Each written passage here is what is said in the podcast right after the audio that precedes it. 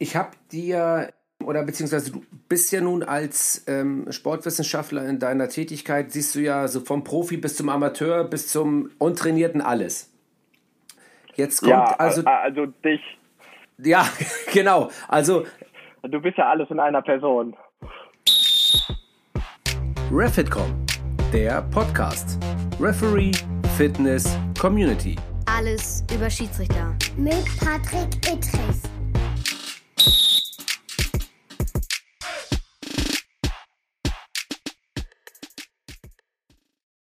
Ich hoffe, meine lieben Freunde, es ist euch nicht langweilig geworden in den letzten sechs Tagen. Ihr werdet es kaum glauben, ein neuer Podcast geht an den Start. Meine lieben Freunde, liebe Schiedsrichterinnen, liebe Schiedsrichter, guten Abend, guten Morgen, gute Nacht. Heute haben wir uns wieder mal dazu aufgerafft, um uns dem Thema Fitness ein bisschen zuzuwenden. Die ganzen Diskussionen mit den Schiedsrichterinnen und Schiedsrichtern, ähm, die haben wir jetzt mal beiseite gestellt, würde ich sagen. Und heute unterhalten wir uns über Schnelligkeit, Kraft, Schnelligkeitsausdauer, alles, was das Herz begehrt. Und wen könnte ich besser dafür gebrauchen als den Sportwissenschaftler der ersten Stunde von Refitcom, Jonas Scherk. Das Beste, was es auf dem Markt gibt. Jonas, ich grüße dich.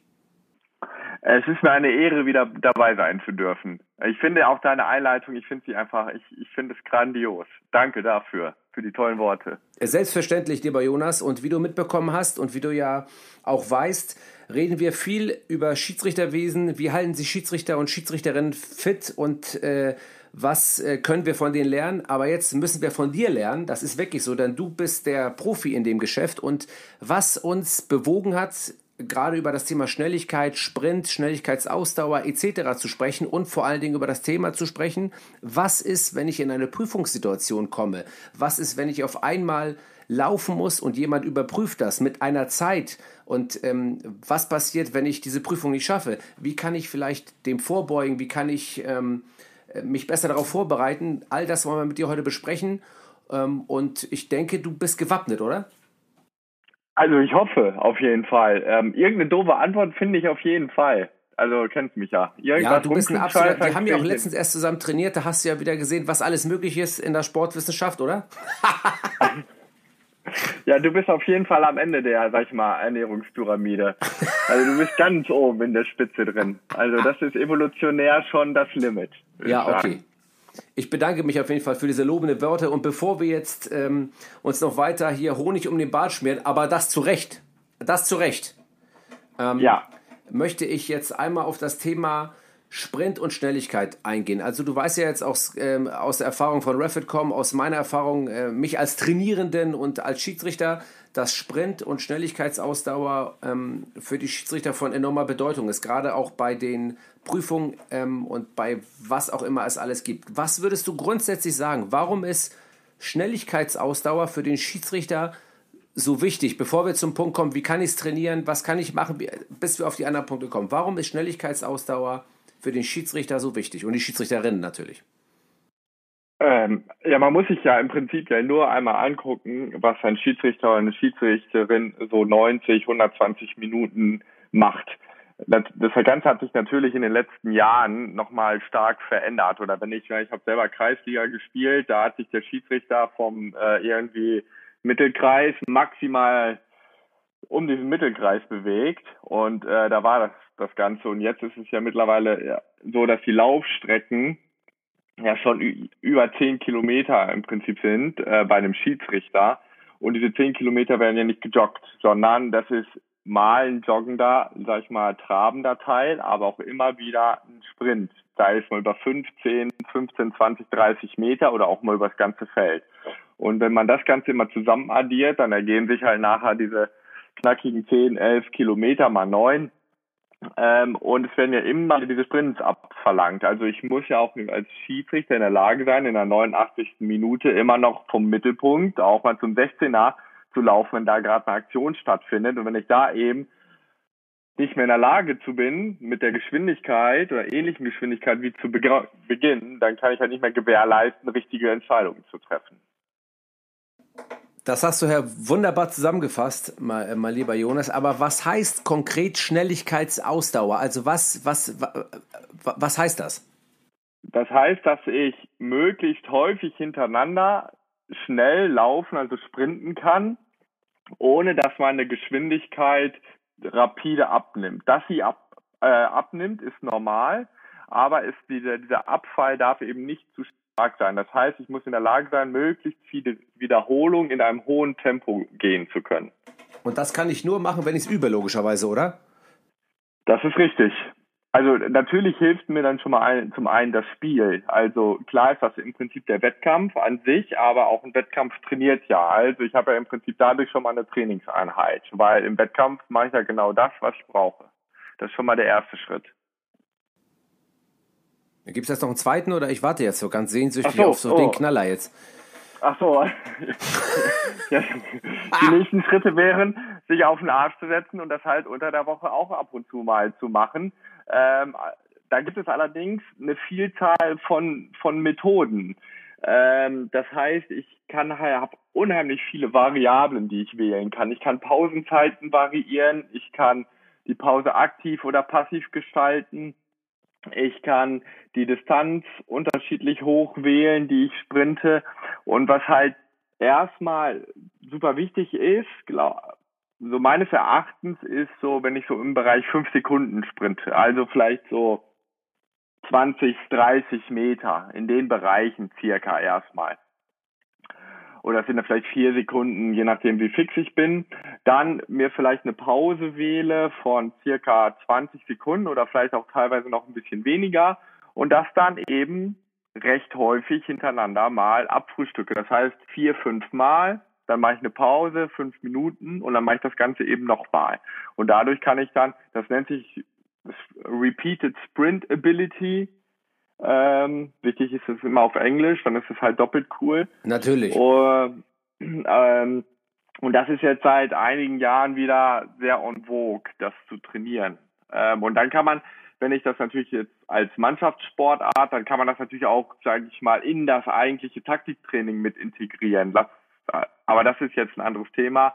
Ähm, als Schiedsrichter würde ich dann durchaus eben mir eine Strecke 20 bis 30 Meter stecken und aber immer auf 100 Prozent Gas dadurch jagen. Also ich habe das früher gelernt, ich habe ja den Sportübungsleiter, das weißt du ja. Ich bin ja DOSB-Trainer, ganz großer meines Faches. Ich weiß nicht, ob du das schon gehört hast, auch in diversen Zeitungen. Ähm, es, es ist dann ja so. Ich, aber dann weiß ich gar nicht, warum du dich mit mir unterhältst überhaupt. Ja, weil ich einfach. Weil ja, ich bin zu lang ja, raus. Du bist auf der englischen Methode groß geworden, ich auf der deutschen. Bei mir hieß das Wiederholungsmethode. Ich weiß nicht, gibt's das noch? Ja. Ja, sicher. Das ist also, wie man äh, Prof früher sagte, ist es einfach nur alter Wein in neuen Schläuchen. Ähm, du machst jetzt ja auch nicht, also ne, dann gab's jetzt vor 15 Jahren fing es dann in Deutschland an mit dem High Intensity Intervalltraining. Ich meine, ein Intervalltraining, das habe ich in meiner Jugend schon gemacht und das ist auch schon fünf Jahre viele her. Viele Jahre her. Ja. Richtig. Ähm, man muss manchmal dem Kind einen neuen Namen geben. Ähm, aber was, was man tatsächlich sagen kann, ist, dass es jetzt halt besser untersucht ist. Man hat halt viel auf Intuition und Gefühl gemacht, was auch häufig richtig ist. Und dann gibt's halt die Zeit, wo das dann auch mal untersucht wird, sportwissenschaftlich, und dann sieht man auch, ah, macht schon auch Sinn, das zu machen. Oder es macht halt auch mal Sinn, zwei bis drei Minuten Intervalle zu machen und nicht nur vier Sekunden Intervalle. So, ne, das hat halt alles äh, und dann ist die Überlegung, wann mache ich welche Intervallform. Wenn wir uns jetzt mal auf die Intervalle beschränken, die so eine Schiedsrichterprüfung ähm, in den höheren Bereichen ähm, ähm wieder, widerspiegelt, wie zum Beispiel diese 75 Meter laufen in 15 Sekunden und 25 Meter gehen, das Ganze ja 40 Mal. Äh, davor haben wir die Sprints, da kommen wir auch später nochmal drauf zu sprechen. Das ist ja unsere Prüfung, die wir ablegen im Schiedsrichterbereich im Fußball. Ähm, äh, ähnlich ist es ja auch bei den Handballern. Ähm, die haben dann ähm, sozusagen diese schnellen Pendelläufe, aber auch als Sprints. Da haben wir früher auch eine Testform zu gehabt. Ähm, jetzt habe ich aber meine Frage. Jetzt ähm, wurde uns von unserem Athletiktrainer äh, den ich übrigens sehr schätze, den Johannes Igelseer, der uns auch mal ganz tolle Trainingspläne schreibt, auch gesagt, wenn ihr in dieses Training geht, versucht nicht nur immer stur diese 75 Meter 40 Mal zu kloppen und zu sagen dann, ey geil, ich habe das jetzt fünfmal gemacht in drei Wochen, dass ich bin fit, sondern versucht auch mal euren Muskel, euren Körper ähm, auf andere Distanzen beziehungsweise auch ähm, auf andere Häufigkeiten zu trainieren. Das heißt auch mal, lauft mal vielleicht 80 Meter in 15 Sekunden und macht nur 15 Sekunden Pause, dafür aber vielleicht dreimal 10. Was hat das zu bedeuten? Warum sollte man das tun? Warum ist es so wichtig? Ähm, und äh, findest du, dass das nötig ist, so zu trainieren? Oder kann man wirklich sagen, pass auf, wenn ich jetzt 75 Mal ähm, die 75 Meter trainiere in acht Wochen, dann bin ich auch fit. Ähm, kannst du da was zu sagen? Ja, also da kann ich das Ganze natürlich komplett unterschreiben. Ähm, dann bist du genau auf 75 Meter super fit. Was passiert, wenn du jetzt ähm, oder 90 Meter gehen musst oder sogar äh, geht es ja auch in die andere Richtung, ähm, nur 20 Meter. Und das wird ja teilweise häufiger der Fall sein, dass du eher in niedrigen Geschwindigkeitsbereichen unterwegs bist. Und man muss ja sagen, dass man über 75 Meter, ähm, wenn man jetzt natürlich nicht der perfekte Supersprinter ist und nichts anderes macht, da dann auch relativ zügig Geschwindigkeit verliert. So, das heißt, wenn ich das dann auch zu häufig mache, dann bin ich eher so in submaximalen Geschwindigkeitsbereichen vielleicht unterwegs. Und deswegen muss ich dem Körper natürlich auch mal beibringen, wie ist es, wenn ich nur fünf Meter einen Antritt habe, nur zehn Meter, 20 Meter, 30 Meter und dafür aber mit deutlich höheren vielleicht Anfangsgeschwindigkeiten äh, umgehen muss und dem das auch beibringen muss. Also Variation ist halt eins der großen Trainingsprinzipien. Das heißt, ich muss halt mein Training halt möglichst komplex machen, um halt im Spiel auch auf alle Eventualitäten vorbereitet zu sein. Das ist also nicht nur Sache der Kondition, sondern auch vielleicht der Muskeladaption. Das heißt also auch der Muskel muss ja am Ende äh, dieser Geschwindigkeit und auch diesem Druck standhalten. Das heißt, das hat nicht was mit der Kondition zu tun, sondern auch ähm, ähm, ja, ähm, präventiv dem Muskel vor Verletzung zu schützen. Ist das auch ein Thema? Ja, aber da würde ich jetzt, ich finde immer diesen Begriff Kondition und dann immer gleichzusetzen mit Ausdauer und Ausdauer ist häufig lang, also ich laufe zehn Kilometer, das ist ja alles irgendwo eine Form von Ausdauer. Selbst ein Joghurt umrühren ist Ausdauer in irgendeiner Form. Ich mache etwas mit einer ja. bestimmten Häufigkeit. Ja, für manche ist das auch ein Trainingsreiz.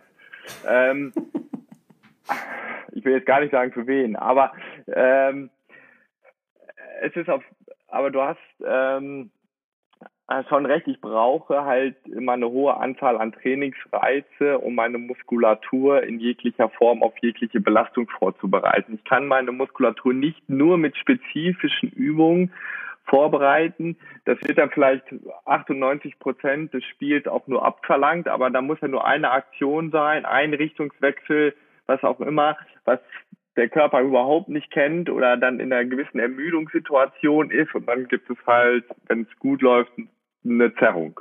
So. Und äh, wenn es schlecht läuft, ein Kreuzbandriss. Ja, bei der Wende. Ähm, ich habe dir, oder beziehungsweise du bist ja nun als ähm, Sportwissenschaftler in deiner Tätigkeit, siehst du ja so vom Profi bis zum Amateur bis zum Untrainierten alles. Jetzt kommt ja, also, also dich ja, genau. Ja alles also, einer Person. Ja, also ich, äh, es gibt ja, wenn du mich mal so, du siehst mich ja relativ häufig, ich spiegel ja alles ab, ne? Ich spiegel ja mal den Untrainierten, mal den Vollprofi ab äh, und mal den Amateur. Das ist ja alles vorhanden bei mir. Das ist, dass du das so, also, dass du damit so umgehen kannst. Also wie machst du das? Das ist großartig. Ich wollte jetzt eigentlich noch ein bisschen rumklugscheißern. Ja, und gerne, ich höre zu. ein bisschen auf die Repeated Sprint Ability eingehen. Also, weil ähm, man redet ja dann ganz häufig nur von dem einen Sprint an sich.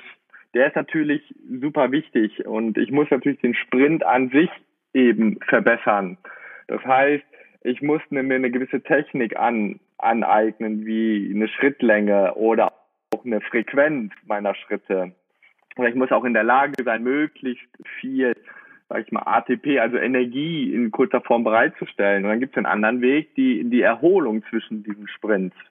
Das heißt, ich kann halt zum Beispiel auch so hingehen und sagen, okay, heute trainiere ich wirklich explizit nur den Sprint.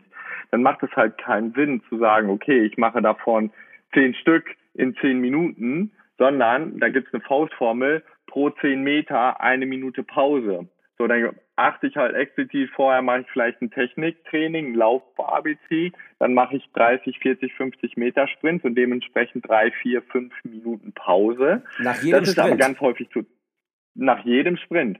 So, dann geht die Qualität des Sprints an sich halt nicht verloren oder nicht so stark verloren. Und Aber ich muss natürlich auch vorher wissen, Entschuldigung, wenn ich dazwischen gehen muss, wie sprinte ja. ich korrekt? Ne? Ich meine, du hast ja mal gesagt, und genau. das sagt ja jeder, äh, Sprinten lernst du nur durch Sprinten logischerweise.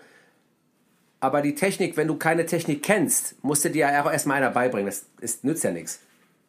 Richtig, natürlich. Wir reden jetzt ja hier auch so ein bisschen, also ich wollte auch eben nicht despektierlich gegenüber einem Kreisliga-Schiedsrichter nur ähm, sein, aber die Voraussetzungen natürlich ähm, sind halt in jeglicher, in den Ligen schon unterschiedliche.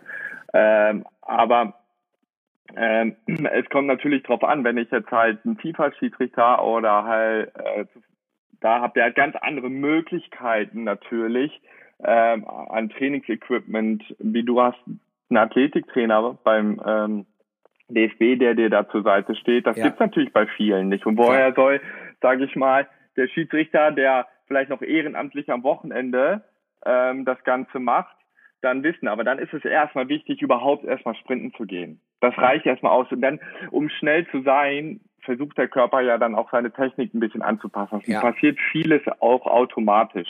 Und dann ist eben wichtig halt diese Erholung, diese Erholung dazwischen. Das heißt, ich muss einmal vielleicht sagen, okay, heute nehme ich mir mal eine Dreiviertelstunde Zeit und ich mache wirklich nur sechs, sieben Attacke-Sprints. So, und dann muss es mal an Tag zwei geben, okay, heute habe ich 20 Minuten und in diesen 20 Minuten mache ich halt vielleicht 20, 25, 30 Sprints. So, dann habe ich einmal versucht, meine Erholungsfähigkeit zu verbessern und das andere Mal meine Technik für den Sprint an sich. Und dadurch kann ich natürlich dann schon viel hinzufügen. Wie gesagt, du hast vielleicht die Gelegenheit, dann mit deinem Athletiktrainer oder auch mit so einer Flitzpiepe wie mir mal zu quatschen und auch einen Plan zu bekommen und was auch immer. Und dann heißt es auch, und dass wir auch im Training an sich gewisse Übungen machen können, wo wir versuchen können, bestimmte Muskelketten noch ein bisschen effizienter zu gestalten, um den Sprint nachher vielleicht ein Stück weit noch zu verbessern. Also ich muss ja wirklich sagen, Jonas, obwohl ich ja in der letzten Zeit weniger mit dir als mit dem, ähm, sag ich mal, fast genauso gut. Ich muss ihn ja ein bisschen unter dir stellen, weil du bist ja der Physiothera äh, Entschuldigung, der äh, Sportwissenschaftler erster Stunde mit Philipp Schmidt natürlich auch viel gemacht habe. Mein erster Sprint bei unseren ähm, äh, Prüfungen, die wir hatten in äh, Grassau, war bei 5,42 und ich war noch nicht mal am Ende angelangt. Da habe ich gedacht, das gibt's doch nicht. Was bin ich für ein Tier? Aber, äh, Aber kommt doch an, was für eine Distanz. Auf, äh, auf 40 Metern. Ja. Ja, da bleibt dir die Spucke weg. Ja. Ich weiß, das ist kein Thema. Ja. Das ist auch in Ordnung. Wir müssen ja unter sechs, äh, sechs Sekunden laufen. So. Und, äh, ähm, aber man merkt einfach, tust du was dafür, dann fällt es dir einfach leichter, diese Sprints zu. Ähm, und das, glaube ich, kannst du nur machen, indem du es auch wirklich konkret trainierst. Aber bei uns ist ja, du weißt es ja ausgelegt, sind nicht nur die sechs Sprints, sondern danach halt einfach auch die, äh, der High-Intensity-Test, der ja natürlich auch was mit Schnelligkeit zu tun hat. Und dann auch wieder, äh, kommen wir wieder jetzt in diesen Schnelligkeits-Ausdauerbereich. Aber ich glaube, diese Tipps, die du jetzt gegeben hast, gerade was äh, Sprinttraining betrifft und gerade die Pausenzeiten, Pausenzeiten, um äh, diesen Sprint zu trainieren, das ist, glaube ich, elementar wichtig, auch für Amateurschiedsrichter, egal welcher, äh, welcher Sportart, um einfach auch Sprinten zu trainieren. Das wissen ja gar nicht, äh, glaube ich, viele gar nicht, was man da machen kann. Was ähm, ähm, jetzt haben wir diesen Punkt kurz abgearbeitet. Was ist konkret? Viele machen sich ja über Schuhe Gedanken und über Einlagen und keine Ahnung, was alles. Ähm, ähm, gibt es für Sprinten und fürs, äh, sage ich mal, Intervalllaufen, muss man da unterschiedliche Schuhe tragen, gerade auch in Prüfungssituationen oder glaubst du, äh, macht das nicht viel?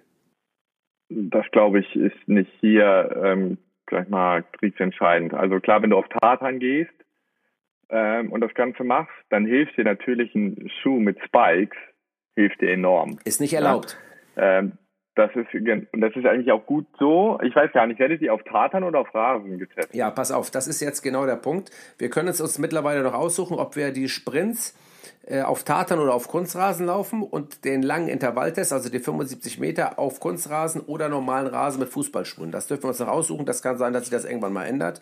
Aber ähm, das können wir uns äh, aussuchen. Und ich weiß auch, und das ist ja auch logisch, wenn du jetzt einen tiefen Fußballplatz hast, einen tiefen Boden und du läufst da die 75 Meter statt auf der Tartanbahn, ich glaube, da weißt du schon, was du getan hast. Ne? Ja, auf, das auf jeden Fall. Das auf jeden Fall. Ähm, Also natürlich, je härter da der, der Untergrund ist, je höhere Geschwindigkeiten kannst du am Ende des Tages irgendwo erreichen, weil du dann dein passiver Bewegungsapparat einfach nochmal viel, viel mehr mit unterstützt. Aber ich glaube nicht, um da ehrlich zu sein, ich glaube, dann wird das irgendwann auch ein bisschen zu doll. Also es ist ja jetzt auch gerade so ein bisschen Hype mit Carbon-Einlagen ähm, in Laufschuhen etc. Ah, das ist dann, das ist, finde ich, manchmal ein bisschen, schießt das übers Ziel hinaus. Das ist so, wenn ich ein Rennrad fahre, dann vielleicht nicht als erstes das Ding in komplett Carbon machen und dann aber selber 20 Kilo Übergewicht haben. So, dann erstmal bei den Basics bleiben, mach mit deinen Schuhen, wo du dich wohlfühlst. So auch immer eigentlich finde ich es gut, mit dem zu trainieren, was dem Wettkampf relativ nahe kommt oder halt barfuß. Und wenn du halt hauptsächlich in äh, Fußballschuhen unterwegs bist, dann würde ich auch hauptsächlich in Fußballschuhen dann auf Rasen trainieren oder eben, wie gesagt, Fuß finde ich immer auch mal eine gute Alternative. Aber das nicht für eine Wettkampfsituation oder Testsituation, sondern dann für eine Trainingssituation. Das ist nachvollziehbar.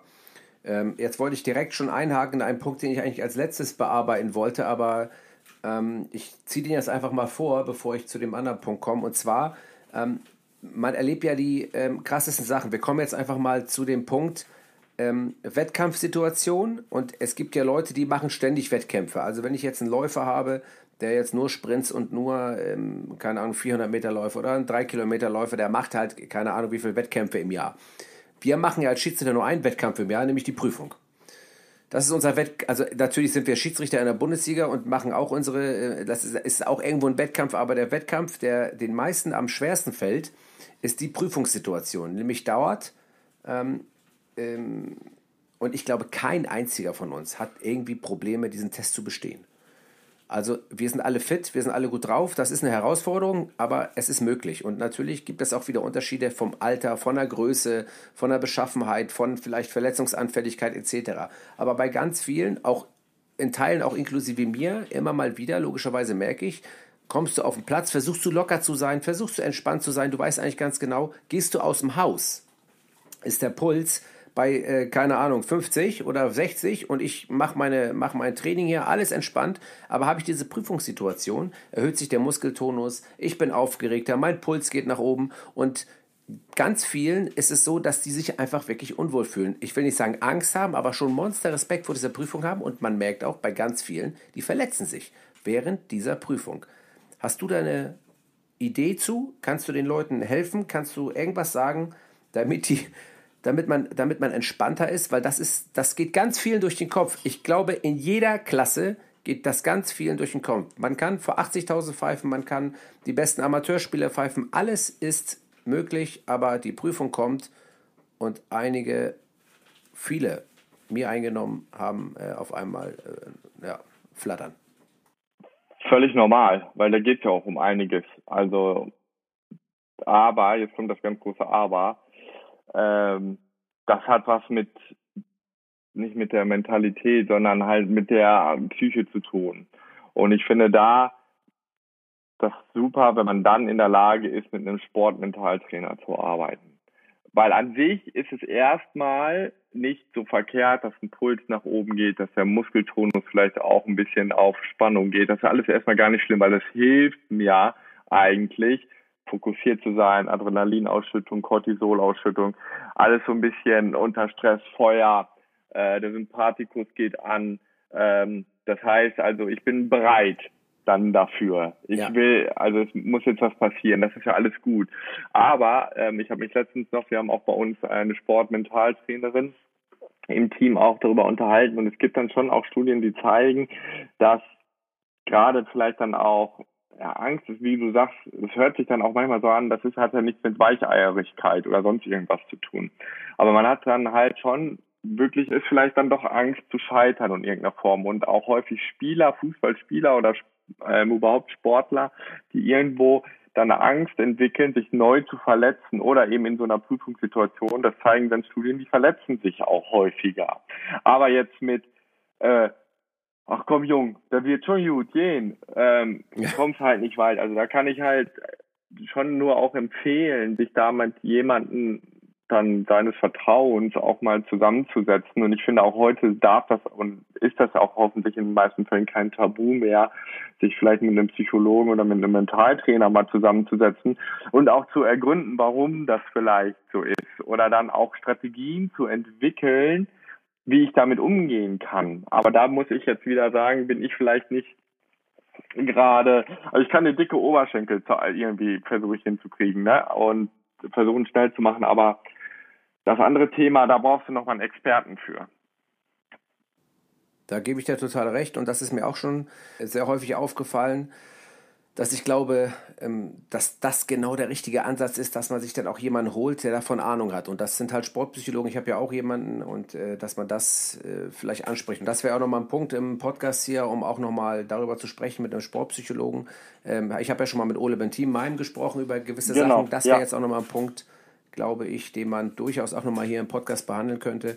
Aber äh, trotzdem äh, hast du auch, glaube ich, schon auch in diesen kurzen Sätzen viel dazu beigetragen, dass sich, glaube ich, viele äh, wohler fühlen, dass sie wissen, okay, der Tonus ist höher, man darf aufgeregt sein, man darf ähm, fokussiert sein und sich dann auf die Aufgabe vorzubereiten, glaube ich, ist nicht verkehrt. Jetzt hast du von dicken Oberschenkeln gesprochen und genau das ist ja der Punkt. Jetzt haben wir von Sprinttechnik gesprochen und äh, Sprintausdauer, aber um zu sprinten brauche ich Muskeln. Äh, also zumindest siehst du es ja jedes Mal an mir. Ich passe ja kaum durch die Tür, wenn ich da bei euch durchkomme. Äh, also Ja, was lachst du denn? Ich meine, was soll ich denn machen? Was soll ich denn machen? Du bist 1,12 Meter groß und wiegst 38 Kilo. Ihr müsst doch ständig neue Maschinen kaufen bei uns. Entweder die Laufbänder, äh, da geht alles wenn kaputt, dich, wenn ich da einmal drin bin. Du warst, warst letztens an so einem Gerät Scheiße. und hast damit dein, deine, dein ISG versucht zu stabilisieren. und dann habe ich mich kurz an dieses Gerät gesetzt und auf einmal hat sich das bewegt. Und bei dir hat sich das gar nicht bewegt. Das waren, ich muss das, du hast zu mir gesagt, Patrick, trage bitte ähm, diese Kilogrammanzahl in die Welt hinaus. Hast du zu mir gesagt? Ist das ja. korrekt? Ja. So, ja, und 320 waren 320 Kilogramm und ich habe sie nicht bewegt ja. gekommen. Und dann hast du dich da hingesetzt und Nein. hast das geschafft. Das finde ich, muss ich sagen, Respekt, ich habe es nicht geschafft aber ich gehe halt über die Technik. Ich weiß nicht, ob du das wusstest. ja, anscheinend hast du ja eben keine. Das ja. ist das Problem. ist das herrlich. Pass auf, Spaß beiseite. Sensationell. Jetzt, dicke Oberschenkel heißt ja nicht immer gleich mehr Beweglichkeit und ich bin der Geilste, aber man braucht Muskeln in den Oberschenkeln, ähm, im Hintern, im Rumpf, um schnell zu laufen. Was kannst du Richtig. Ja, uns dafür Tipps geben? Ähm, also die läuferische Tätigkeit ähm, ist ja enorm hoch, sag ich mal, beim Schiedsrichter. Also hauptsächlich Laufen. Und in der Laufbewegung ist häufig, gerade wenn ich vielleicht eher nicht so in der hohen Geschwindigkeit unterwegs bin oder wenn ich auch nicht unbedingt eine perfekte Technik beherrsche, wir dürfen jetzt ja auch immer nicht nur von dem Top-Niveau erste Liga aus. Richtig, wir machen das ja auch für die ähm, Amateurschiedsrichter. Aber genau. trotzdem müssen die ja auch lernen und wissen, wie sie sich äh, gut vorbereiten können. Genau, und dann ist es eben so, dass häufig der Quadrizeps, also die Oberschenkelvorderseite, die ist häufig relativ stark ausgeprägt, also gut trainiert. Da brauchen sich eigentlich die wenigsten, es sei denn, da gibt es mal Verletzungen oder gab es mal Verletzungen oder ist sonst irgendwas passiert, ähm, eigentlich die wenigsten Sorgen machen. Es ist meistens ähm, die Gluteal, also Po-Muskulatur, die nicht gut genug trainiert ist. Und meistens dann eben die Hamstrings, die ischokurale Muskulatur, also Oberschenkelrückseite, die das Ganze dann abfangen muss. So, das heißt, wenn meine Gewebsmuskulatur, die super wichtig ist für einen Sprint, zu schwach ist, kann es sein, dass in bestimmten Bewegungen die Oberschenkelrückseite viel mehr arbeiten muss und das kompensieren muss. Wenn die jetzt aber ebenfalls nicht stark genug ist, dann kommt der Klassiker, äh, Oberschenkelrückseite gezerrt. So, das kann dann aber auch dahin gehen, dass ich mir dann auch richtig Strukturen schwer verletze, also Muskelbündelrisse, Kreuzbandriss, Meniskus, Arthrose kommt irgendwann, was auch immer. Die schlimmsten Szenarien können natürlich immer irgendwie auch dann eintreten. Und da möglichst optimal ist halt, wie gesagt, eine starke Gesäßmuskulatur und eben die Hamstrings, dass die auch deutlich stärker ähm, gemacht werden, als sie meistens gerade aktuell sind, um eben halt so eine Verletzungsprävention damit hervorzurufen. Und gerade die ersten fünf bis zehn Meter im Sprint entscheidet die Kraft extrem viel. Nach sind dann halt die Korrelation extrem auch ab. Also nach 20, 30 Metern ist es gar nicht mehr so relevant, wie dick die Oberschenkel sind, aber die ersten Meter, die ersten Antrittsmeter, die sind super wichtig. Da brauche ich richtig Dampf im Bein.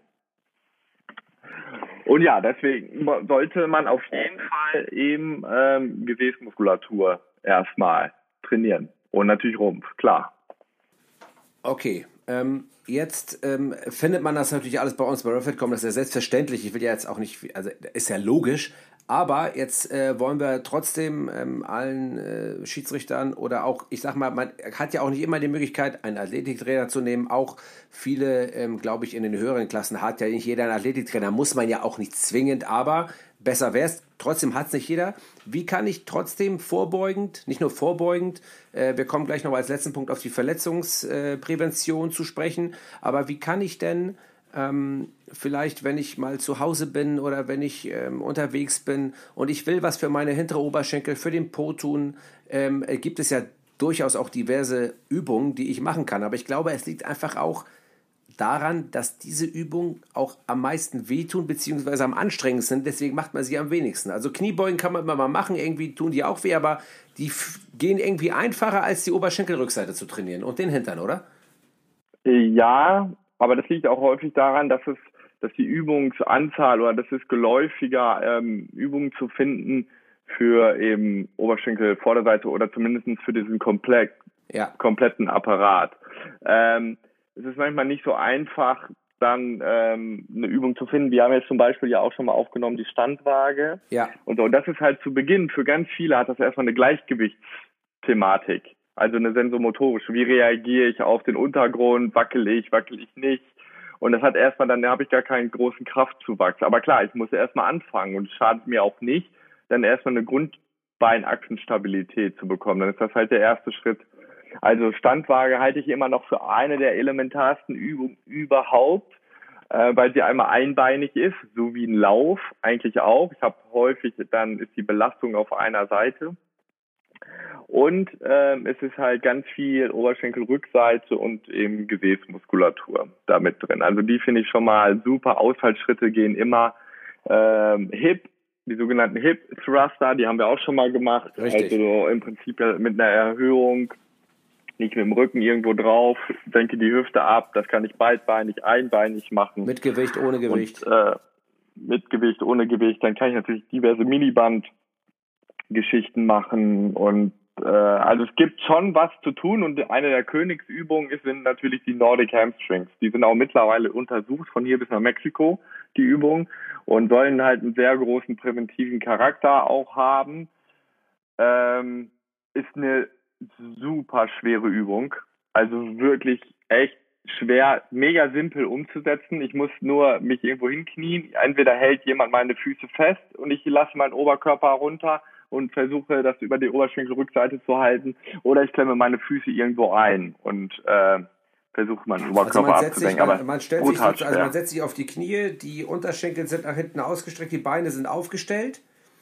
Und dann lässt man den Oberkörper nach vorne runterfallen und versucht sozusagen dann in einem gewissen Winkel diese Position zu halten, damit die Oberschenkelmuskulatur hinten arbeitet und das Ganze hält. Und das macht man mit diversen Wiederholungen und äh, ist, äh, ist glaube ich, eine relativ, ich, wie gesagt, wir haben bei uns ähm, bei den Bundesliga-Schiedsrichtern und Zweitliga-Schiedsrichtern und Assistenten jetzt auf unserem Lehrgang eine Untersuchung gehabt ähm, äh, aus von Verletzungsszenarien, die viele von uns hatten und da äh, wurde uns nochmal erklärt, dass es mal eine Auswertung, ich habe wir glaube ich auch schon mal drüber gesprochen, gab vom AC Mailand, die haben ähm, relativ viele Verletzungen gehabt, gerade der ähm, hinteren Oberschenkelmuskulatur. Und dann haben die angefangen, in der Tat diese Nordic Hamstrings einzuführen bei, bei sich. Über ein Jahr lang haben sie das äh, konkret äh, und äh, wirklich konsequent verfolgt und haben dann diese Oberschenkel-Rückseitenmuskulatur Verletzungen um, ähm, glaube ich, das ein Dreiviertel reduziert. Ja, also das liest man jetzt immer häufiger dass, ähm, ich, dass diese Übung einen unheimlich hohen präventiven Charakter, äh, Charakter hat. Ja, also das würde ich versuchen, wenn es irgendwie geht, das mit ins Training mit einzustreuen, aber nicht zu kurz vorm Spieltag zu machen. Also ich würde schon drei Tage Pause lassen dazwischen, weil gerade am Anfang der Muskelkater, der zerreißt einen und dann macht es halt keinen Sinn, dann am nächsten Tag auch noch einen Sprint draufzusetzen, weil dann fliegt mir der Oberschenkel garantiert durch die Gegend. Ist dir eigentlich aufgefallen, das letzte Mal, als wir das gemacht haben, dass du da gar nicht bei mir, also du konntest gar nicht halten, du bist ja fast mitgegangen. Ist dir das eigentlich äh, mal aufgefallen? Also ich weiß gar nicht, dass du da richtig auch Probleme Ja, weil, hattest, mich zu halten. ich bin locker doppelt so schwer wie du. du ich ich habe gar nicht gesehen, dass dein Oberkörper sich überhaupt nach vorne bewegt hat, als du da gespielt hast. Das haben die bei dieser, äh, wir haben ja, wir haben das ja gemessen bei uns bei den DFB-Schiedsrichtern, da ist auch das Gerät explodiert, aber in eine andere Richtung, aber ist egal. Gut, die haben gedacht, warum investieren wir hier so viel Geld für so ein Gerät und äh, da passiert gar nichts, da das schlägt nichts aus, aber ist, ist egal. Aber es war ohne Flachs, wir, wir schaffen uns für demnächst auch so ein Gerät an. Ja, Und wie teuer das ist. Unfassbar. Also es ist ein großartiges Gerät, weil es halt super wichtig ist, um das abzutesten. Finde ich echt cool, dass wir du hast halt dann auch Vergleichswerte, ne, die du nachweisen kannst. Ah, Ab, absolut großartig, aber es ist schon auch, äh, die, die wissen auch ganz genau, was wir von diesem Also wir wollen jetzt keine Werbung machen für euch da draußen. Es gibt ein Gerät, Nein. mit dem kann man die Kraft der Oberschenkelrückseite der Ischokoralmuskulatur messen. Wir wollen nicht sagen, welches Gerät das ist. Es ist auf jeden Fall teuer, ist auch egal. Ähm, lieber Jonas, das war äh, sensationell bis hier. Und jetzt als letzter Punkt. Ähm, es nützt ja alles nichts. Ich kann topfit sein und ich kann eine absolute Maschine sein, die geilste Muskulatur haben. Steht mein Becken schief, habe ich einen Beckenvorlauf und ich habe Zug auf der Oberschenkelmuskulatur, kann ich loslaufen und es macht Peng.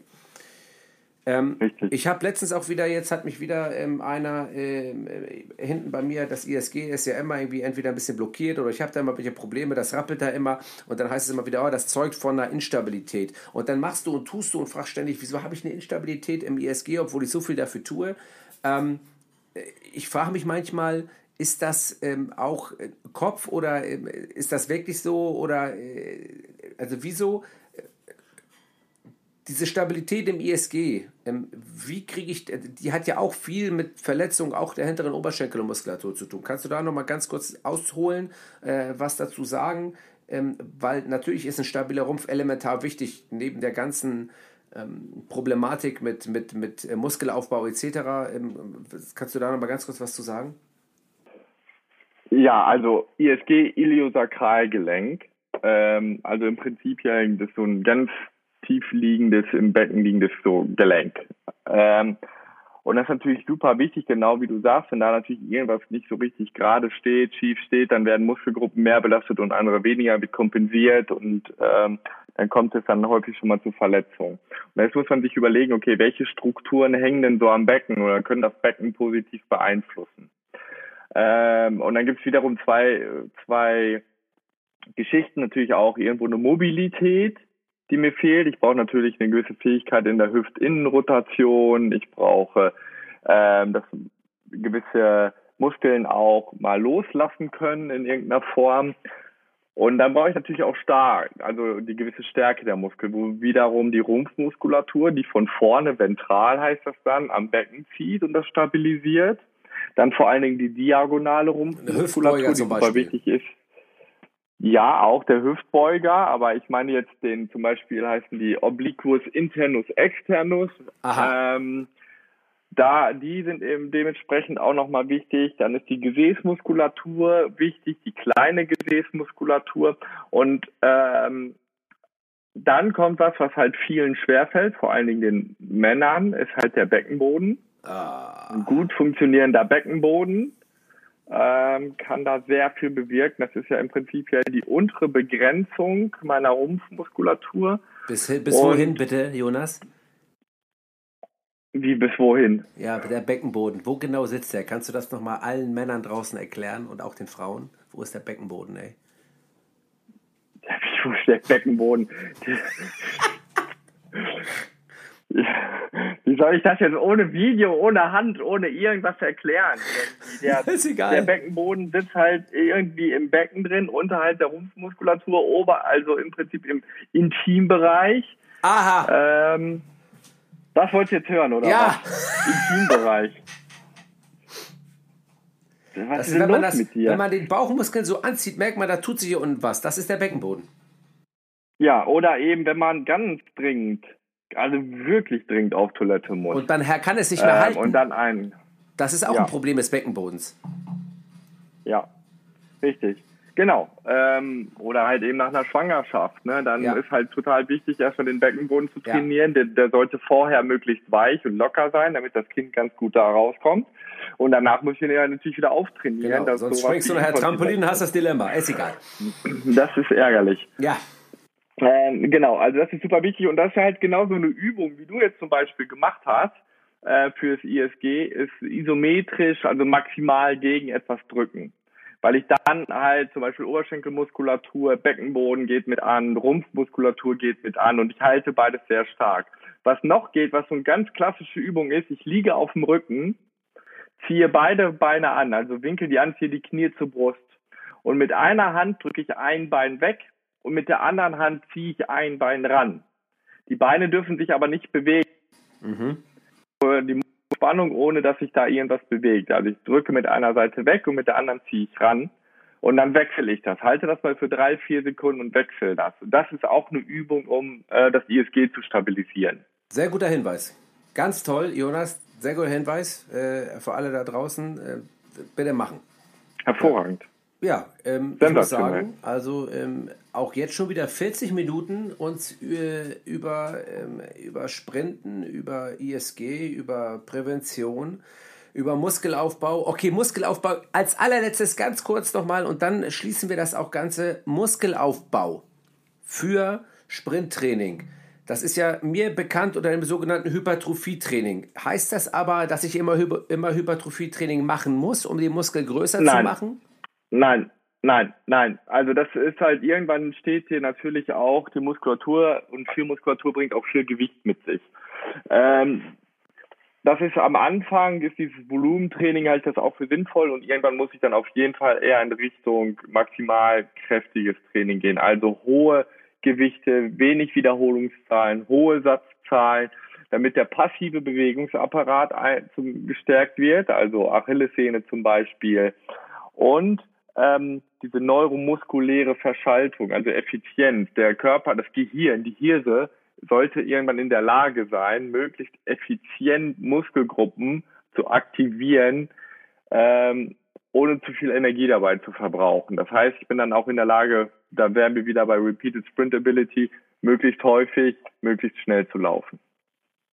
Okay, also Geiler das ist Kreis letztendlich auch eine gerade, oder? Verletzungsprävention, weil mein Gehirn dann weiß, okay, ich muss nur das anschalten, was wirklich nötig ist, auch zur richtigen Zeit, an der richtigen Stelle, was auch wieder Verletzungsprävention heißt. Korrekt. Absolut korrekt. Also das, also, also ich finde es heute super gut. Hier, Was findest du? Das Gespräch finde ich richtig gut. Ich finde das Gespräch gerade richtig gut. Ja, das ist auch richtig gut, weil wir ja heute, Das wir beschränken uns auch heute auch mal, ich sag mal mit ganz minimalen Ausnahmen, äh, auf die Fachlichkeit und nicht darauf, wie Ja. gut wir beide eigentlich aussehen. Wobei das eigentlich auch ein Thema ist, das könnte man separat behandeln. Aber ich würde Das machen sagen, wir separat. Ja, wirklich, wirklich. Ich habe da schon diverse Anrufe bekommen, aber egal. Ähm, ich denke, ähm, dass wir jetzt mit fast 43 Minuten uns, äh, glaube ich, diesem Thema nicht nur genähert haben, sondern wirklich gut erklärt haben. Ich glaube, dass äh, viele was mitgenommen haben aus dieser aus diesem Podcast und in diesem Sinne würde ich sagen, lieber Jonas Schert, äh, was habe ich gesagt? Schert? Scherk. Was rede ich denn da? Scherk heiße ich. Ja, Scherk. ist auch egal. Mit A. Jonas, ja, Mit mit AE. A-E-R-K. Jonas Scherk, vielen, vielen Dank für deine Zeit, dass du uns das äh, so wissenschaftlich wie möglich und auch fachlich und vor allen Dingen auch bürgernah, das ist ja das Wichtigste, bürgernah erklärt hast, dass der einfache Mann, so wie ich, ganz genau versteht, was wir zu tun haben, damit wir besser geschützt sind, damit wir ähm, besser drauf sind, schneller laufen und uns ja nicht so viel verletzen. Jonas, vielen Dank für deine Zeit. Jetzt hast du noch einen Abschluss Vielen, vielen sagen an Dank. alle da draußen. Geht schnell laufen, bitte. Ja, Ab und zu mal schnell laufen ist wichtig. Jonas, ganz starke Aussage. In diesem Sinne schließe ich den äh, 14. Refitcom Podcast und bedanke mich recht herzlich. Guten Abend. Es hat mir Spaß gemacht. Danke. Ciao. Ciao. Refitcom, der Podcast. Referee, Fitness, Community. Alles über Schiedsrichter. Mit Patrick Ittrich.